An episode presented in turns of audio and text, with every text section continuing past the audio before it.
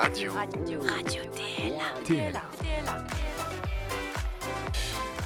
Bonjour, nous sommes le 17 octobre 2020. Aujourd'hui, et le cœur fume encore au théâtre Louis Aragon, un spectacle de Margot Eskenazi et Alice Carré, mis en scène par Margot Eskenazi, autour de la guerre d'Algérie et les multiples questions que soulève euh, cet épisode de l'histoire. Nous recevons pour en parler la co-conceptrice et co-autrice du spectacle, c'est Alice Carré. Bonjour Alice. Bonjour. Bienvenue, merci d'être avec nous pour quelques instants.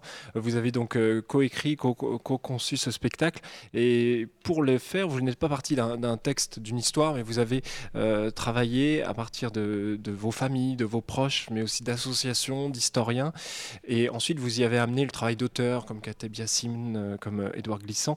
Euh, pourquoi cette question de la guerre d'Algérie? Vous avez souhaité l'aborder un peu plus loin qu'une histoire simple et, y prendre quelque part sept parcours, sept, sept vies différentes. Alors en fait, très vite, on s'est rendu compte que euh, les mémoires de la guerre d'Algérie étaient euh, extrêmement euh, diverses et surtout très vives et toujours séparées, toujours fractionnées, comme s'il y avait toujours des, familles qui pensaient que leur histoire allait rentrer en concurrence mémorielle avec une autre histoire. Et on s'est dit que l'enjeu, c'était de donner à voir la pluralité de ces mémoires-là et comment chacune résonnait à son endroit dans la société française et comment chacune s'était inscrite, que ce soit du mmh. côté de l'immigration algérienne, euh, des familles euh, euh, d'origine algérienne, aussi des familles de pieds noirs, ou bien même du côté de ceux qui étaient les partisans jusqu'au boutiste de l'Algérie française et qui se sont engagés en politique dans des partis tels que le Front National mmh. et qui ont donné aussi une couleur politique qui résonne jusqu'à aujourd'hui Mm. dans, le champ euh, politique français. Ouais. Vous avez travaillé sur un vrai travail documentaire euh, en recueillant des témoignages. Après, vous l'avez emmené aussi au plateau, mais le spectacle n'était pas encore écrit. Et à partir de ce que vous aviez déjà, euh, vous avez travaillé avec les comédiens, a aussi une grande part d'improvisation que vous avez ramené ensuite dans l'écriture. Comment ça s'est passé ce, moment où quelque part l'improvisation aujourd'hui fait spectacle et fait aussi le récit de cette histoire? Alors, ce qu'il faut savoir, c'est qu'en fait, les comédiens avec lesquels on travaille avec Margot, ça fait le deuxième spectacle qu'on fait avec eux, donc on les connaît bien. Il y en a qui nous ont rejoints pour cette aventure-là, mais quand même, il y a un travail de, au long cours et que tous, ils sont vraiment mis à contribution dans la recherche. Donc, en fait, on fait un travail à la table qui est euh, de au moins deux semaines, chacun fait des exposés. Euh, on leur demande euh, de prendre un bout, un enjeu de la question et de, devenir le plus spécialiste possible de cette mmh. question-là. On se partage les lectures, etc. Et au bout d'un moment, ils sont vraiment en capacité de mettre en jeu euh, avec nous euh, ces histoires-là. Et on leur a demandé aussi d'arriver euh, aux premières répétitions avec chacun un témoignage qu'il avait recueilli dans sa sphère intime, proche, parce qu'on on, s'était rendu compte avec Margot qu'en fait ça, touchait chacun d'entre mmh. nous. quoi.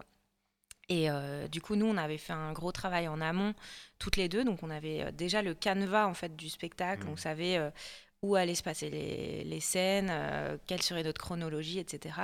Mais euh, on leur a demandé ensuite de, mettre en jeu certaines scènes. Donc, par exemple, euh, des bah, la première scène du spectacle se passe dans une SAS, c'est une section administrative spécialisée en Algérie.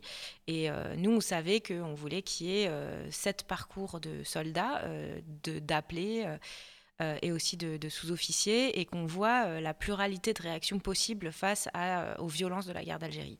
Et donc on a travaillé avec une matière documentaire qui était le journal d'un ancien soldat en Algérie qui nous avait confié. Et on en a lu des extraits avec eux. Et ensuite, on leur a dit voilà, la situation, c'est que vous êtes comme ce personnage-là le soir de Noël, dans une salle en Algérie, mmh. loin de vos familles, etc. Et comment vous réagissez? Et on a un peu donné des pistes pour construire les personnages. Et après, ils s'en sont emparés. Hmm.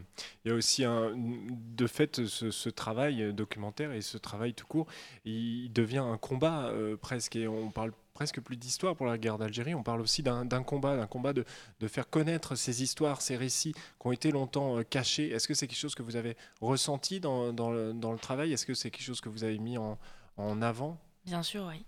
En fait, euh, déjà, recueillir ces témoignages-là, c'est vraiment se confronter à la difficulté de parler pour euh, beaucoup des acteurs de cette guerre. Donc euh, ça demande vraiment un travail euh, de, confiance, d'intimité qui se met en place. Donc on le voit, on l'a mis en jeu même dans les scènes. C'est devenu un des moteurs dramaturgiques. C'est comment est-ce que on recueille, quelle est la délicatesse de l'endroit de l'écoute de ces paroles-là.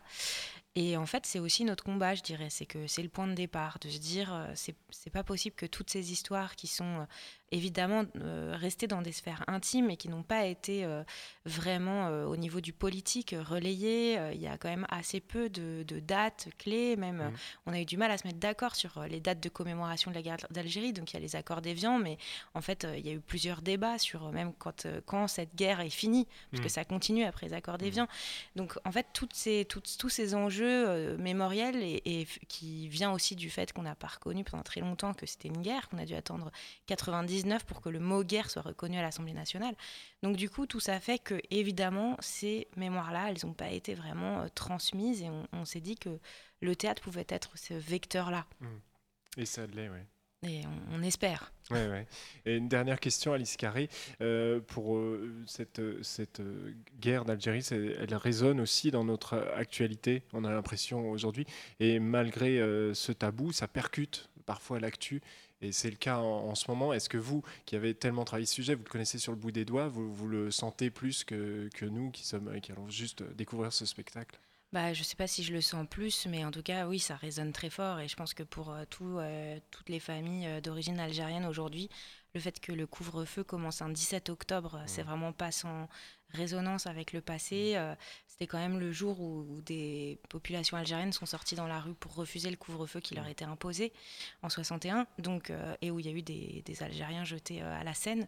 Donc nous, évidemment, qu'on se réveille ce matin, on se dit qu'on va jouer ce soir et qu'on va essayer de porter... ce flambeau-là, même si on n'aborde pas cette question directement dans le spectacle, mais on, on est chargé de ça forcément. On en est chargé, on sera- le sera d'autant plus en regardant ce spectacle ce soir et puis en tournée aussi. Et le cœur fume encore euh, de Margot Eskenazi et Alice Carré, mis en scène par Margot Eskenazi. Merci beaucoup Alice Carré. Merci à On vous. laisse retourner en répétition et à très bientôt avec ce Merci. spectacle ailleurs. Nickel. Super. C'est bon, Alain?